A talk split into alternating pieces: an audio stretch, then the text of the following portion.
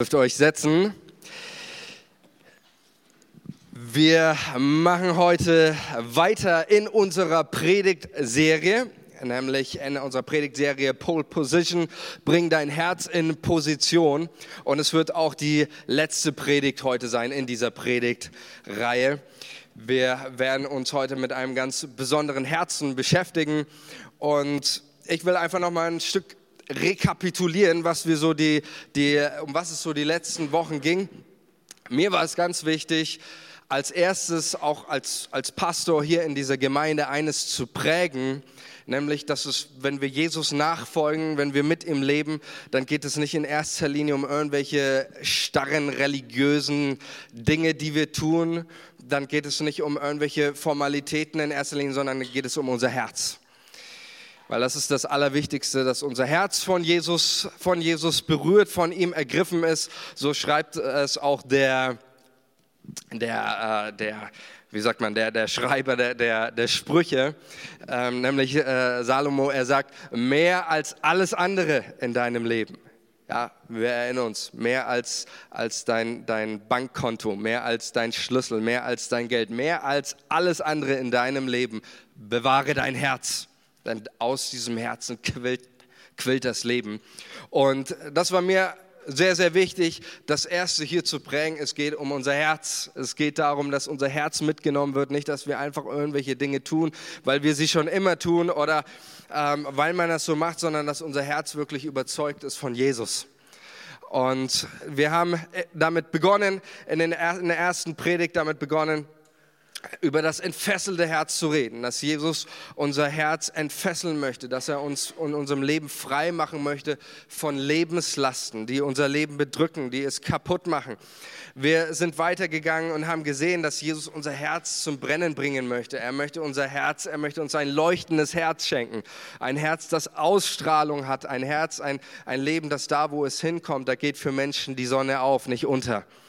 Und dann sind wir weitergegangen mit dem, dem sehenden Herz. Ein Herz, das aufmerksam ist für das, was Gott in dieser Welt und in deinem Leben tut. Dann hat ähm, Joni letztes Mal eine grandiose Predigt gehalten über das verankerte Herz. Ein Herz, das trotz allen Umständen und Lebensstürmen und Wellen, die es manchmal in unserem Leben gibt, ein Herz, das verankert ist in Jesus und, und trotz allen Herausforderungen in ihm fest bleibt. Und ich habe mir so gedacht, was haben wir nicht alles erlebt, auch in dieser Zeit? Ja, wir haben erlebt, dass, dass zwei Menschen ihr Leben Jesus gegeben haben, dass sie es festgemacht haben, dass sie sich hier haben taufen lassen. Und ich weiß, ich habe das das letzte Mal schon erzählt und das vorletzte Mal auch, aber ich freue mich einfach so darüber, weil ich mir denke, das ist das, genau darum geht es für uns als Gemeinde. Es geht darum, dass Menschen Jesus kennenlernen, dass sie befreit werden aus, aus einem, einem Lebensstil, der das Leben kaputt macht. Wir haben erlebt, eine, eine Frau hat hier Zeugnis gegeben, hat gesagt, als sie für sich beten hat lassen, ist sie frei geworden von Bitterkeit und hat ihre Vollmacht wieder. Amen. Wie gut ist das denn? Ja, wir, haben, wir haben gesehen, dass, dass äh, Gott etwas, etwas tut. Wir durften erleben, auch letzten Sonntag standen wir hier um die Familie von dem Aspen, die auch jetzt wieder äh, im Krankenhaus sind und wir haben als Gemeinde haben wir ihnen die Hände aufgelegt, wir haben sie gesegnet, wir haben für sie gebetet und ich glaube, eines ist ganz, ganz, ganz deutlich geworden, da wo die Gemeinde Jesu zusammenkommt, da machen wir nicht einfach nur ein paar nette Events oder so, sondern wir glauben, da wo Gemeinde zusammenkommt, ist das Haus des lebendigen Gottes. Und da, wo Gemeinde zusammenkommt, da passiert etwas, da geschieht etwas. Da darf man sich freuen, da darf man auch miteinander trauern und äh, Freude und Tränen teilen. Aber ich bin zutiefst davon überzeugt, auch jetzt. Und das will ich immer wieder und immer wieder und immer wieder sagen. Ich glaube, wo Gemeinde Jesu zusammenkommt, da ist Jesus. Punkt aus. Da ist Jesus. Er ist heute Morgen hier. Und er, er sagt es in seinem Wort, wo zwei oder drei in meinem Namen versammelt sind wo, wo, wo Christen sich zusammentreffen, kommen. Einer ist immer dabei, Jesus. Ja, Jesus ist immer, immer dabei. Und er freut sich, er freut sich, wenn wir zusammenkommen. Und deswegen bin ich überzeugt, dass Gott auch heute zu dir und zu mir sprechen möchte, dass er etwas vorbereitet hat, etwas, etwas bereithält. Sag doch mal deinem Nachbarn, Gott hält, hält etwas für dich heute Morgen bereit. Ich bin davon überzeugt. Gott hält etwas für dich bereit. Du sitzt heute nicht hier und Gott schaut dich an und sagt, nö, für dich habe ich heute nichts, sondern ich glaube, Gott möchte dir etwas schenken, etwas, etwas geben. Okay. Ich möchte in die Predigt einsteigen. Ich glaube, Gott möchte uns heute ein Herz schenken.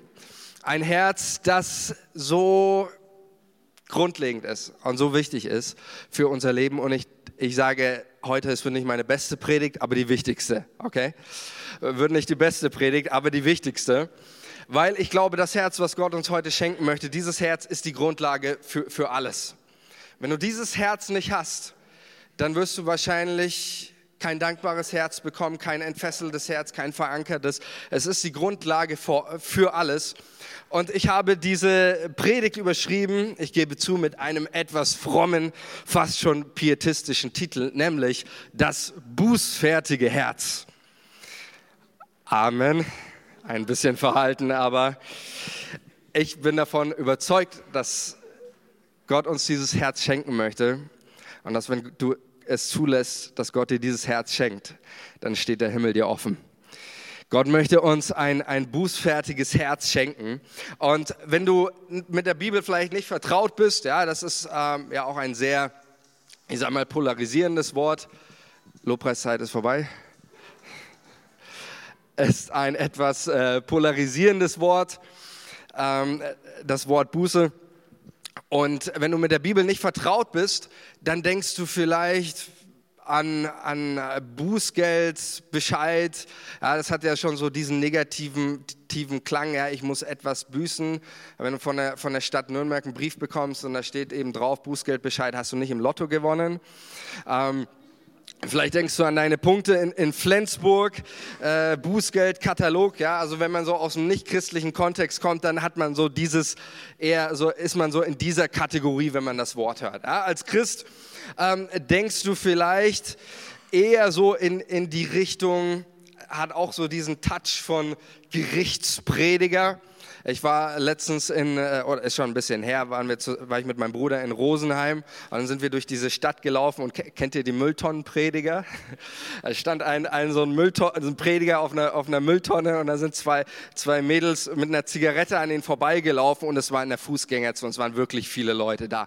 Und er brüllt mit ganzer Kraft, brüllt er ihnen hinterher, ihr dürft nicht rauchen, ihr kommt in die Hölle dafür. Und ähm, ich dachte mir so in diesem Moment, ähm, okay. Es war ein bisschen peinlich für die zwei Mädels. Ähm, kennt ihr das? Man sagt, der Raucher kommt nicht in die Hölle, die riechen nur so. Ne? Vielleicht hast du mehr so das, das im, im, im Blick, diese, diesen äh, Gerichtsgedanken. Und äh, sicherlich, auch wenn man in die Bibel schaut, dann hat das, hat das natürlich auch eine, eine Komponente, das spielt mit, mit rein. Ähm, aber was für uns natürlich, für unseren, für unseren Begriff wichtig ist, auch gerade wenn, wenn ich Predigten über Buße höre, dann ist auch immer wichtig, sich zu vergegenwärtigen. Auch dieser Begriff hat natürlich eine Begriffsgeschichte, auch in, in unserem christlichen Kontext. Ich werde dann gleich darauf eingehen, auch nochmal, was dieses Wort äh, konkret bedeutet. Einer der ersten, die dieses Wort geprägt haben, war der Kirchenvater Tertullian im zweiten Jahrhundert. Er schrieb im Zusammenhang äh, mit Buße, schrieb er darüber, was Buße bedeutet, nämlich in dem Maße, wie du dich nicht schonst, schont dich Gott. Ja, das war so dieser Gedanke der Selbstdemütigung, der stand da ganz im Vordergrund.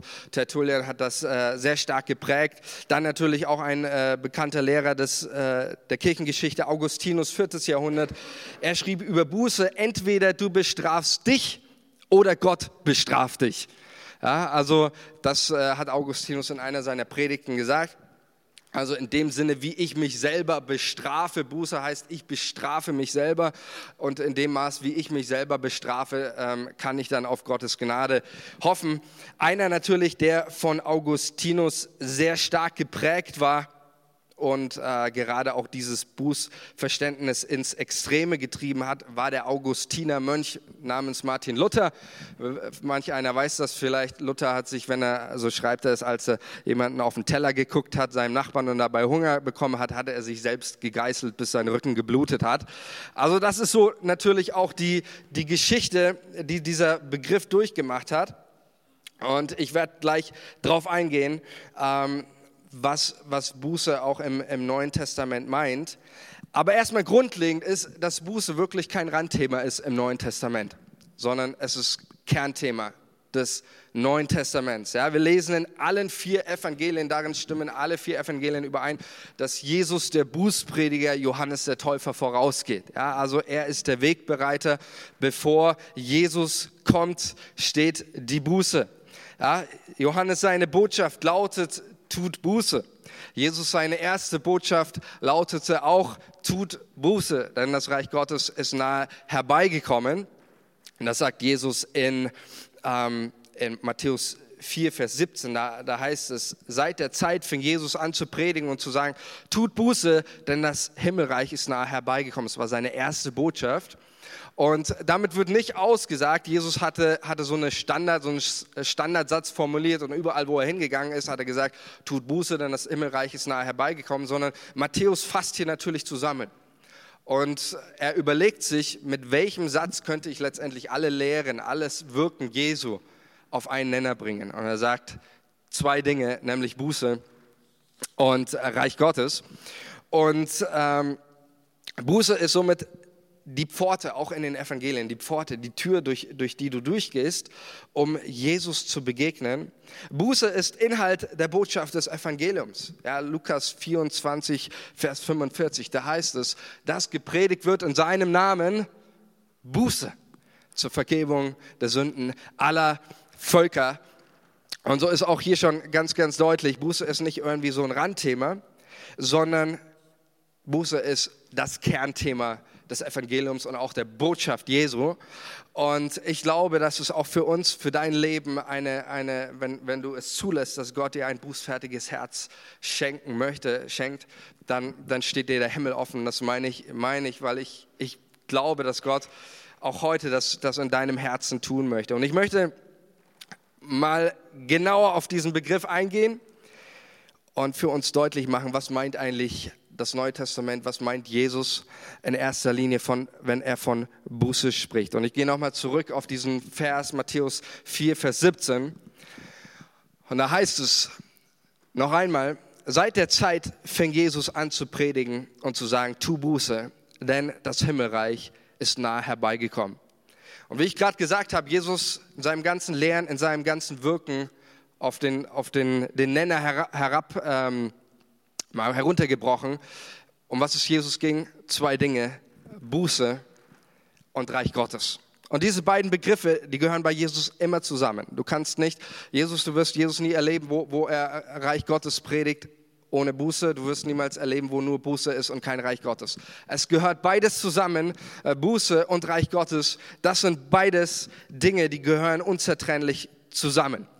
Und Luther hat diesen Begriff Buße er hat ihn ja, ähm, sage ich mal, in unsere Bibeln äh, übersetzt und er übersetzt das Wort, was in unserer Bibel mit Buße oder Umkehr steht, steht im griechischen Gr Grundtext mit dem Wort, dort steht das Wort Metanoia. Und Metanoia kommt von, ähm, vom, also klar, griechisches Wort, Meta von danach oder durch etwas und Neuer kommt von Nus, also denken. Metanoia heißt, denke anders. Bedeutet, sich in seinem Denken verändern zu lassen. Ja, auch eine, eine, eine starke äh, zentrale Botschaft des Apostel Paulus, der gesagt hat, erneuert euch in eurem Denken. Metanoia hat den ersten Akzent davon, ich ändere die Art und Weise, wie ich denke. Ich fange an, meine Gedanken zu verändern. Ich denke anders und äh, somit meint Metanoia einen radikalen Umbruch im Denken. Einen radikalen Umbruch im Denken. Ich muss anders denken und wenn Jesus sagt, tu Buße, dann sagt er in erster Linie, fang an, anders zu denken. Fang an, anders zu denken. Und warum? Und jetzt kommt auch das Logische weil Jesus sagt, du musst anders denken, du musst dein Denken verändern. Warum? Weil jetzt kommt etwas und das ist auch schon da, nämlich das Reich Gottes. Reich Gottes kommt und, und Reich Gottes ist auch einer der zentralen Begriffe im, in den Neuen, im Neuen Testament, den Jesus verwendet, um über die Herrschaft Gottes zu sprechen. Das Reich Gottes ist die Realität des Himmels. Ja, das ist die, der Bereich, wo Gottes Wille geschieht. Und das ist ja auch die, die Botschaft oder das, was wir in den, im Neuen Testament lesen, wo dass dieses Reich Gottes, diese Realität des Himmels, sie ist jetzt in Jesus erfahrbar. Diese Realität ist in Jesus erlebbar. Und das heißt, da wo Menschen mit Jesus in Berührung kommen, ob das Kranke sind, ob das Lahme sind, ob das Tote sind, was auch immer in, in, in den Evangelien, da wo Menschen mit Jesus in Berührung kommen, kommen sie mit der Realität des Himmels in Berührung. Da kommen sie in Berührung und wir, wir sehen, was, was dann passiert. Wir sehen, dass, dass Lahme gehen können, dass Kranke geheilt werden, dass Besessene befreit werden, dass Schwachen, Schwache wieder neue Kraft schöpfen.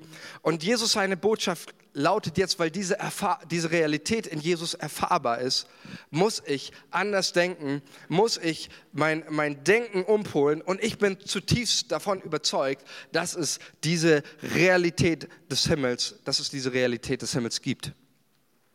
Ich bin zutiefst davon überzeugt, dass es eine Reich Gottes Realität gibt. Das ist auch für uns als Gemeinde, dass Gott etwas Großartiges für dich persönlich, aber auch für, für uns als Gemeinde bereithält. Ich glaube, dass Gott möchte, dass diese Realität des Himmels in dein Leben hineinbricht. Ich glaube, dass Gott möchte, dass diese Realität des Himmels in dein Leben hineinbricht. Eine Realität von überfließender Freude. Eine Realität von Hoffnung, eine Realität von Heilung, eine Realität von Wiederherstellung, eine Realität von unerschütterlichen Glaubens, eine Realität von ewigem Leben. All das hält Gott für dich bereit und ich glaube, Gott möchte, dass, dass diese Realität in dein Leben hineinbricht. Aber ich glaube auch, dass oft diese Dinge in unserem Leben nicht zur Realität werden, weil wir nicht bereit sind, uns in unserem Denken zu verändern. Und mir geht es manchmal auch so, dass, ich, dass es mir schwerfällt, mich auf Dinge einzulassen, die Gott, Gott tun möchte. Aber ich möchte es ganz ausdrücklich so formulieren. Ich habe dir, ähm, hab dir einen Satz mitgebracht. Schreib dir diesen Satz irgendwo auf. Hol dir was zum Schreiben raus. Das ist der Kernsatz der Kernsatz meiner Predigt und das auch, was, was Buße im Neuen Testament meint. Dem Umbruch im Denken folgt der Durchbruch im Leben. Der Umbruch im Denken folgt der Durchbruch im Leben. Das ist das, was, was Metanoia meint. Und sehr wohl hat, hat Metanoia natürlich eine, einen praktischen Akzent von, ich höre auf, Dinge zu tun, die schlecht sind. Ich höre auf, ähm, äh, egal was das für, für Dinge sind, ich höre auf, äh, in, in Sünde zu leben, aber das Entscheidende dabei ist, was Metanoia meint, dem Umbruch im Denken folgt der Durchbruch im Leben. Und darum, darum geht es in unserem Leben. Und ich möchte das anhand von, von einer Person darstellen, die ein absolutes Beispiel ist für das, was es bedeutet, seine, seine Gedanken kontinuierlich zu verändern und daran, darauf auszurichten, was Gott tun möchte. Und diese Person ist Petrus. Ich habe über Petrus in letzter Zeit immer wieder gesprochen, auch über, über den, den Fischzug des Petrus in, in Lukas 5. Und ich werde das noch öfters tun, weil es einfach eine, eine geniale Stelle ist. Ähm, wir, lesen, wir lesen beim Fischzug des Petrus, eben, dass, dass Petrus die ganze Nacht mit seinen Leuten äh, versucht hat, Fische zu fangen. Sie waren nicht erfolgreich dabei. Sie haben sich die ganze Nacht, den ganzen Abend waren sie dabei, etwas zu, zu fangen. Und ähm, irgendwann, nach vielen Versuchen, nach vielen Überlegungen, nach vielen Techniken, die sie so, so angewandt haben, äh, kommt Petrus an, an den Punkt, wo er sagt, okay, da geht nichts mehr. Da geht nichts mehr. Jetzt, jetzt müssen wir aufgeben die ganze Zeit probiert. Irgendwann kommt man an einen Punkt, ich glaube, jeder von uns kennt das in seinem Leben, du versuchst Dinge, du machst Dinge, du probierst Dinge und irgendwann kommst du an diesen Punkt, da geht nichts mehr. Ich gebe auf. Und Petrus ist genau an diesem, an diesem Punkt, sie geben auf, sie fahren zurück. Äh, es ist schon, die Sonne ist schon mittlerweile aufgegangen und er sitzt da am Ufer, ist dabei, die, die Netze zu, zu waschen und er merkt, da geht nichts mehr Petrus ist am Limit, so könnte man das sagen. Am Limit seiner Ideen, am Limit seiner Kräfte, am Limit seiner Motivation, alle Möglichkeiten ausgeschöpft. Aber das liebe ich an dieser, an dieser Begebenheit und das liebe ich an meinem Jesus. Da, wo, wo ich an mein Limit komme, ist Jesus noch lange nicht am Limit. Und da, wo, wo ich an meine Grenze komme, da ist nicht die Grenze des Himmels, da fängt ganz oft erst eine Realität des Himmels an. Und genau das erlebt Petrus in diesem Moment. Ähm, er erlebt das, dass Jesus an sein Limit, an seine Grenze kommt. Und Jesus kommt zu Petrus und Jesus kommt zu Petrus und sagt, hier, fahr noch mal raus aufs Meer und Petrus fährt raus aufs, aufs, äh, auf, den, auf den See Genezareth und er macht den Fang seines Lebens. Er macht den Fang seines Lebens. Sie, sie fangen so viele Fische, dass sogar die Netze anfangen zu reißen. Und nach diesem Ereignis ist Petrus geschockt und er merkt auf einmal, hey, wenn ich mit diesem Jesus unterwegs bin, dann kann ich nicht mehr in, in Kategorien von, von Unmöglichkeiten denken. Wenn ich mit diesem Jesus unterwegs bin, dann muss ich in Kategorien der Möglichkeiten denken. Wenn ich mit diesem Jesus unterwegs bin, dann kann ich nicht mehr in Kategorien von da geht nichts mehr denken, sondern da muss ich in Kategorien da geht was denken. Das sind nämlich die Kategorien des Glaubens. Und genau das macht, das macht Jesus. Er erweitert seine, sein, sein Denken an, an dieser Stelle. Und ich möchte mit uns anschauen, wie, wie schaut das konkret aus, auch in Petrus sein Leben. Und ich möchte dazu mit uns in Apostelgeschichte 10 gehen. Seid ihr noch da? Sehr gut. In Apostelgeschichte 10. Wer seine Bibel mit dabei hat, darf auch gerne mit mir aufschlagen. Apostelgeschichte 10. Überschrieben mit der Hauptmann Cornelius. Ich werde jetzt nicht alle 50, knapp 50 Verse vorlesen. Das wäre ein bisschen äh, zu lang. Aber Apostelgeschichte 10 ist eine der der Schlüsselstellen in der gesamten Apostelgeschichte. Es ist eine, es ist die Stelle, wo die Gemeinde Jesu auf ihr nächstes Level kommt, auf eine, ähm, ja, eine Grenzerweiterung. Es gibt letztendlich zwei ich sage mal so mehrere, aber es sind natürlich zwei ganz große Schlüsselstellen in der, in der Apostelgeschichte, in der die Gemeinde Jesu auf ein neues Level kommt. Und das ist natürlich Pfingsten, die Gemeinde in Jerusalem. Sie erleben die Kraft des Heiligen Geistes. Sie fangen an, Zeugen zu sein in Jerusalem. Aber es ist eine rein jüdische Gemeinde, ja, also eine Gemeinde aus Juden, die ähm, an Jesus glauben als ihren Messias, als ihren Retter als den Sohn Gottes. Und äh, viele Menschen bekehren sich, auch die Menschen, die sich an, zu Pfingsten bekehren, waren alles, alles Juden. Aber Apostelgeschichte 10 ist, die, ist der Punkt, wo die Gemeinde wirklich auf ein neues Level kommt. Denn hier erreicht das Evangelium jetzt nämlich nicht nur die Juden, sondern es geht weiter zu den Heiden. Apostelgeschichte 10 ist somit letztendlich das, das Pfingsten für die, für die Heiden. Und ähm, die Gemeinde kommt hier auf ein neues Level. Der Wirkungskreis erweitert sich. Und ich möchte mit uns anschauen, wie der Umbruch im Denken bei Petrus zum Durchbruch für die Gemeinde führte. Denn das ist an dieser Stelle wird das, wird das sehr, sehr deutlich. Und folgendes ist hier passiert. Cornelius war ein römischer und heidnischer Hauptmann.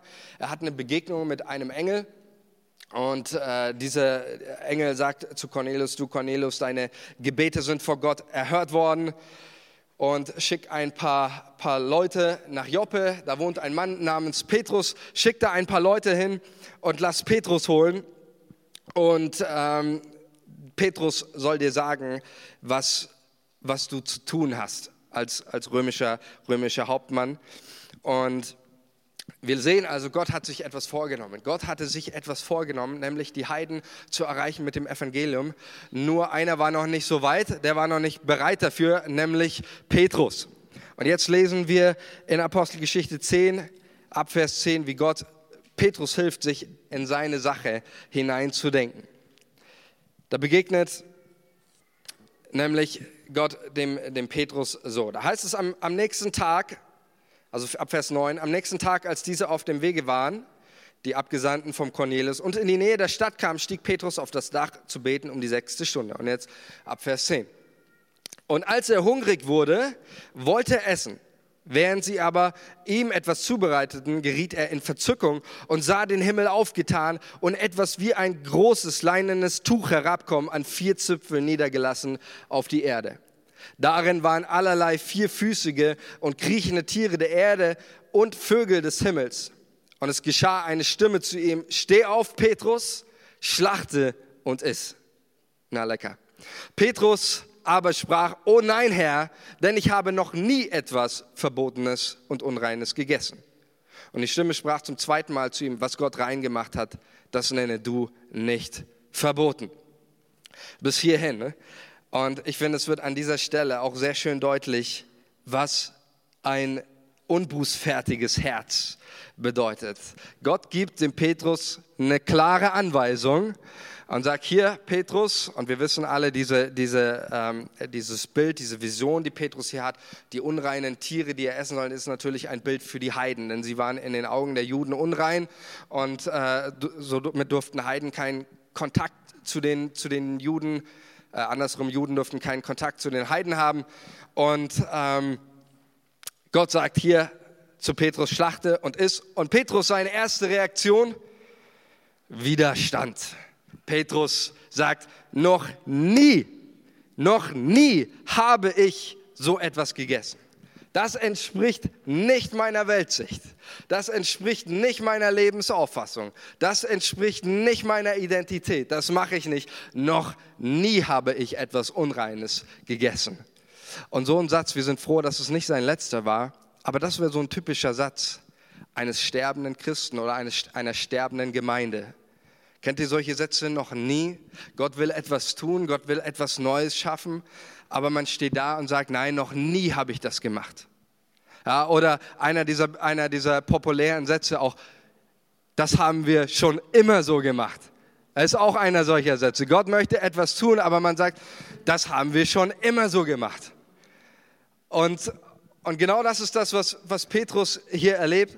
Ich hatte das einmal in, ähm, äh, in meiner Zeit auf der, auf der Bibelschule.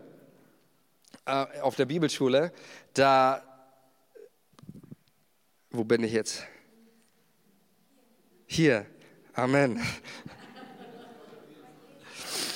ähm, da sieht man, wenn man aus dem Konzept rauskommt.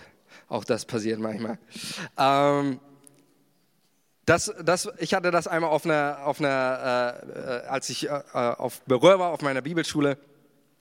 Äh, wir, wir waren als, als Praktikanten in der Gemeinde und in der Gemeinde war wirklich tote Hose, da, da lief nicht mehr viel.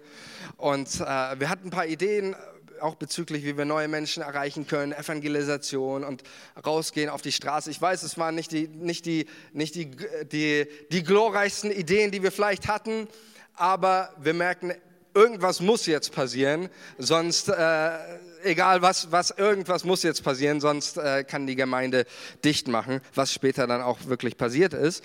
Ähm, aber einer dieser Sätze, die mir ein, ein, ein Leiter dieser Gemeinde gesagt hat, das funktioniert nicht, das haben wir schon ganz oft versucht. Und ich habe mir so gedacht, schade, schade.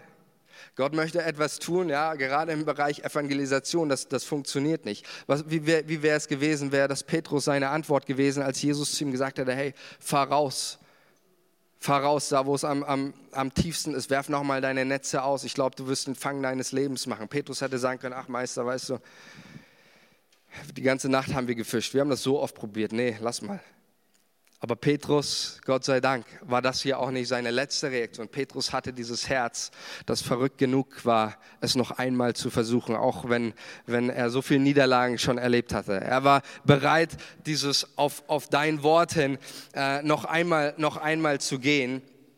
Und ich glaube, das ist das, ist das was auch Metanoia bedeutet, dieses bußfertige Herz, ein Herz, das bereit ist, sich auf das Neue einzulassen, was Gott tun möchte. Das ist im gesamten, im gesamten Neuen Testament geht es immer wieder, wieder darum. Und Petrus, Gott sei Dank ist Petrus bei dieser, bei dieser Festlegung nicht stehen geblieben. Ich habe das noch nie gemacht. Wäre Petrus bei dieser Festlegung stehen geblieben, blieben, Jesus, ich mache das nicht, ich habe das noch nie gemacht, dann würden du und ich heute hier nicht sitzen. Wisst ihr das? Dann würden du und heute, wir heute hier nicht sitzen. Das Evangelium wäre nie zu den Heiden durchgedrungen, sondern es wäre bei einer, einer exklusiven Gemeinde geblieben, die wahrscheinlich nach ein paar Jahrzehnten gestorben wäre. Aber Petrus hatte ein Herz, das bereit war, selbst seine Verhaltensweisen, die er ein Leben lang praktiziert hatte, zu hinterfragen.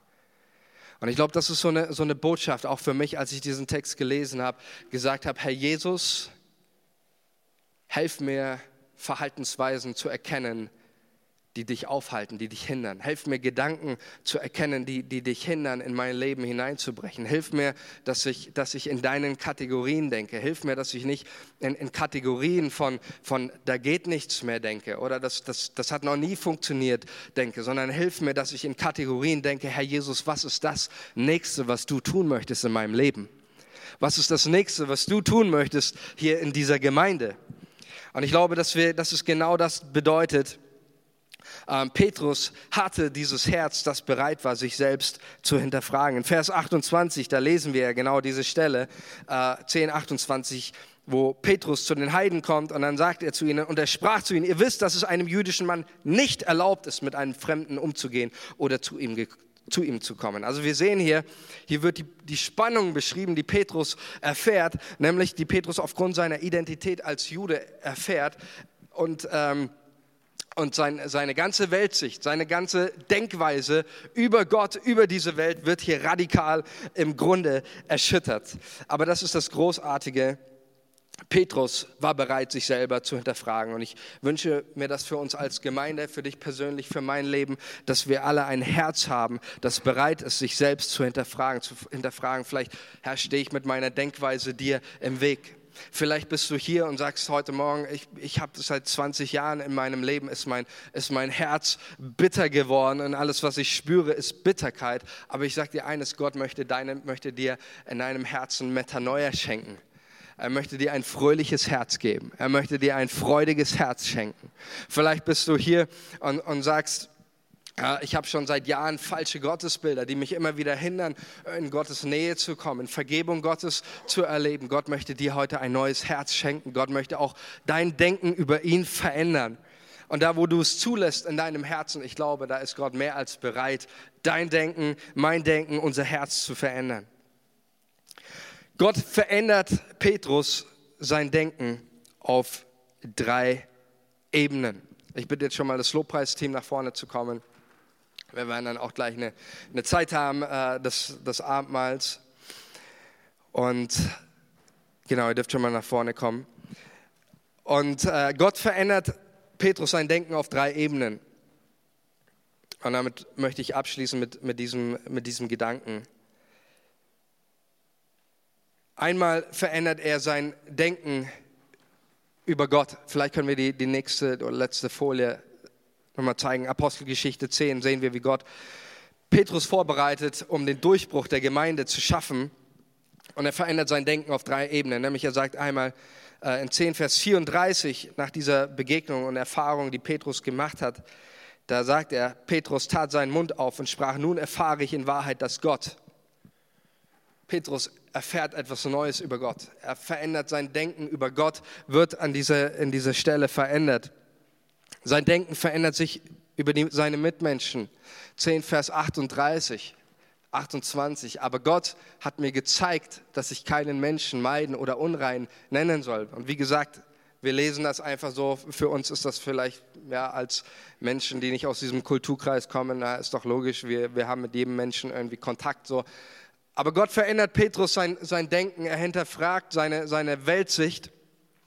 Und Petrus ist bereit, auch hier sein Denken über seine Mitmenschen zu verändern. Und dann verändert Gott auch sein Denken über Gemeinde. Denn Petrus muss sich für diese Aktion vor den, vor den Ältesten und den Leitern in Jerusalem verantworten. Da lesen wir in, in Kapitel 11 dann weiter. Es kam aber den Aposteln und Brüdern in Judäa zu Ohren, dass auch die Heiden Gottes Wort angenommen hatten. Und als Petrus hinaufkam nach Jerusalem, stritten die gläubig gewordenen Juden mit ihm und sprachen, du bist zu Männern gegangen die nicht Juden sind und hast mit ihnen gegessen. Das war sehr problematisch ähm, für, für die Gemeinde. Und dann lesen wir in 11, Vers, Vers 15, da lesen wir weiter Folgendes. Als ich aber anfing, ihn zu reden, Petrus erklärt sich hier den, den, den Leitern in Jerusalem, warum er das gemacht hat, warum er die Heiden getauft hat, was ein Unding war zur, in dem Kontext. Da, da, heißt es in Vers 15, als ich aber anfing zu reden, fiel der Heilige Geist auf sie ebenso wie am Anfang auf uns. Da dachte ich an das Wort des Herrn, als er sagte, Johannes hat mit Wasser getauft, ihr aber sollt mit dem Heiligen Geist getauft werden. Wenn nun Gott ihnen die gleiche Gabe gegeben hat, wie auch uns, die wir zum Glauben gekommen sind an den Herrn Jesus Christus, wer war ich? Wer war ich, dass ich Gott hätte wehren können oder dass sich Gott wehren konnte. Also das ist seine, seine Antwort, die, die, Petrus, die Petrus hier gibt. Und das, was hier geschieht mit der Taufe im Heiligen Geist der Heiden, bestätigt Gott dem Petrus, dass nicht nur die Juden, sondern auch die Heiden gerettet werden. Und dass auch ihnen dieses, dieses Heil, diese Rettung gelten soll. Und ähm, für mich wird hier auch sehr, so, so schön deutlich, was ein, ein, ein bußfertiges Herz meint, nämlich dass ich ein weiches Herz habe, das sich formen lässt von Gott, das bereit ist für, für das Neue. Und Gott verändert seine Gedanken auf diese auf drei Ebenen von, von Petrus. Und ich lade dich, lade dich ein, einfach jetzt einen Moment zu nehmen. Vielleicht können wir mal die, die Augen geschlossen halten. Ich bin davon überzeugt, dass Gott heute auch dein Denken, unser Denken als Gemeinde möchte, unser Denken verändern. Und vielleicht brauchst du es in, in deinem Leben gerade auch jetzt, dass Gott ganz neu deine, deine Gedanken über Jesus verändert. Wir brauchen, wir brauchen Offenbarung über das, wer Gott ist. Wir sind noch nicht, nicht am Limit mit dem, wie wir Gott erkannt haben. Wir brauchen mehr, mehr zu denken, so wie, wie Gott ist. Und Vater, ich, ich bete für, für uns als Gemeinde, dass wir, dass, wir in eine, dass wir in Kategorien des Himmels denken. Ich bete, Vater, dass heute an diesem Sonntag du ganz neue Denkkategorien eröffnest. Ich bete, Jesus, dass, dass du uns hilfst zu denken über dich, so wie du bist, dass du uns hilfst, hilfst in der richtigen Art und Weise zu denken über unsere Mitmenschen. Verändere mein Denken, verändere unser Denken, wo wir falsch über unsere Mitmenschen denken, wo wir vielleicht auch so ein Denken haben, ja, kein Kontakt, äh, unrein oder sonst was. Hilf uns, unser Denken grundlegend zu verändern, damit Menschen dich kennenlernen, Jesus. Hilf uns, unser Denken zu verändern über Gemeinde Hilf uns, unser Denken zu verändern über Gemeinde und in, in Jesu Namen breche ich jede Denkkategorie, die, die hier ist, von über Gemeinde, auch im Sinne von, da geht nichts mehr. Liebe Gemeinde, da geht was. Mit Jesus ist nichts unmöglich. Dem Glaubenden ist alles möglich. Ich danke dir, Jesus, dass du, dass du unser Denken über Gemeinde verändern möchtest. Ich danke dir, Jesus, dass Gemeinde dein Leib ist, dass Gemeinde die Hoffnung dieser Welt ist, weil wir als deine Gemeinde die Botschaft in uns tragen, die die Macht und die Kraft hat, Menschen zu retten. Ich danke dir, Jesus, Herr, dass du hier bist. Und ich bete, Vater, in dem Namen Jesus, dass du deinen Heiligen Geist sendest jetzt, der uns hilft, hilft, unsere Gedanken zu verändern, der uns hilft, uns auszurichten auf dich, der uns hilft, abzulegen, was uns hindert, dass du durchbrichst. Jesus, verändere du unsere Gedanken. Und das Zweite ist, was ich, was ich sagen möchte heute an, an diesem Morgen. Wenn du heute Morgen hier bist und du kennst Jesus nicht, dann will ich dir sagen, es gibt, ob du es weißt oder nicht, es gibt eine Realität des Himmels. Es gibt eine Realität des Himmels. Es gibt eine Realität von überfließender Freude. Es gibt eine Realität von Rettung. Es gibt eine Realität von ewigem Leben. Es gibt eine Realität von Hoffnung. Und diese Realität von, von Vergebung, von Hoffnung, von Glaube, von Liebe ist in Jesus erfahrbar. Und wenn du heute Morgen hier bist und sagst, ich möchte diese Realität kennenlernen, ich möchte diese Realität in Jesus erfahren in meinem Leben ganz neu hier, dann möchte ich dich einladen, mal da, wo du bist, in einem Platz deine Hand zu heben. Ich möchte für dich beten. Und ich möchte dich, dich, dir das aussprechen. Hier ist eine Einladung für dich heute Morgen, dass du Jesus kennenlernst, dass du diese Realität in deinem Leben, in deinem Leben äh, erfährst. Ist jemand heute Morgen hier und du sagst, du möchtest diesen Jesus erleben in deinem Leben, diese Realität? Ich will für dich beten.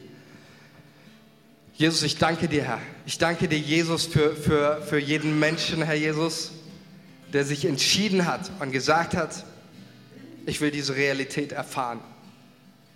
Und ich bete, Vater, dass du jedem Menschen, Herr Jesus, der, der sich in seinem Herzen aufgemacht hat, diese Entscheidung getroffen hat. Ich will Jesus erleben. Ich will diese Realität erleben. Ich danke dir, Jesus, dass diese Menschen diese Realität in dir erleben werden, Jesus. Ich danke dir, Herr Jesus, dass du für unsere Schuld am Kreuz gestorben bist. Ich danke dir, Jesus, dass du unsere Gedanken erneuerst, dass du unser Herz erneuerst und dass du uns ein Herz schenkst, das, das bußfertig ist, das weich ist, das sich von dir formen lässt, das bereit ist, sich in seinen Gedanken zu verändern und sich auf das einzulassen, was du tust. Jesus, wir ehren dich, wir preisen dich, wir loben dich und wir danken dir, Jesus, dass du hier bist, dass du deine Gemeinde baust und dass mit dir was geht, Jesus. Amen.